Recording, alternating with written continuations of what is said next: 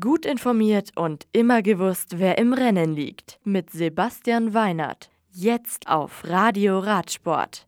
Van der Poel siegt in England. Matthews in Kanada erfolgreich. Kröger nimmt Gesamtwertung mit heim. Toledo. Die 19. Etappe der Vuelta a España geht an Remy Cavagna. Der D-König Quickstep-Profi siegt nach 175 Kilometern vor Sam Bennett von Bora Hans Grohe. Rang 3 belegt der Teamkollege des Siegers, Senik Stieber. Roglic bleibt in Rot und auch in Grün. Miguel Angel Lopez ist der beste Bergfahrer. Toni Martin musste das Rennen nach einem Sturz wegen einer Schnittverletzung im Gesicht leider aufgeben. Am Samstag geht es dann auf das letzte schwere Teilstück über 190 Kilometer mit 4500 Höhenmetern und einer Bergankunft am Plataforma de Gredos auf 1750 Metern. Quebec. Den Grand Prix Cycliste de Quebec gewinnt Sunweb-Profi Michael Matthews. Der Australier gewinnt das Eintagesrennen über knapp 202 Kilometer im Sprint vor Peter Sagan von Bora Hansgrohe und Greg van Avermaet von CCC. Der beste Deutsche ist Jascha Süterlin von Movistar auf Platz 26. Ein weiteres Eintagesrennen auf dem nordamerikanischen Kontinent steht am Sonntag für die Profis auf dem Programm. Burton Dussett Country Park. Und wieder ist es Mathieu van der Poel.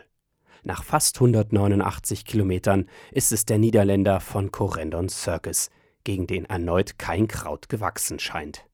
Er siegt vor Mitchelton Scott-Profi Matteo Trentin und Simon Clark von EF Education First. Van der Poel trägt jetzt wieder das Ledertrikot der OVO Energy Tour. Geratsbergen.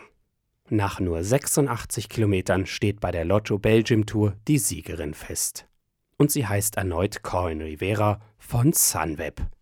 Rang 2 geht an ihre Teamkollegin Liane Lippert vor Parkhotel Falkenburg-Fahrerin Sophie de Fuist. Die Gesamtwertung gewinnt Mieke Kröger vor Lotte Kopecky und Audrey Corden-Rago. Aubenas.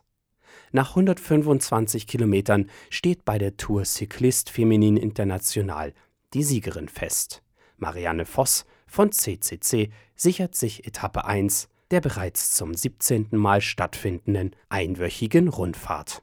Tatjana Guderzo von B-Pink belegt Rang 2 vor Tipco SVB-Fahrerin Laurent Steffens. Die Etappe am Samstag ist dann fast 140 Kilometer lang und unterwegs müssen drei Berge der dritten Kategorie und zwei der ersten Kategorie überwunden werden.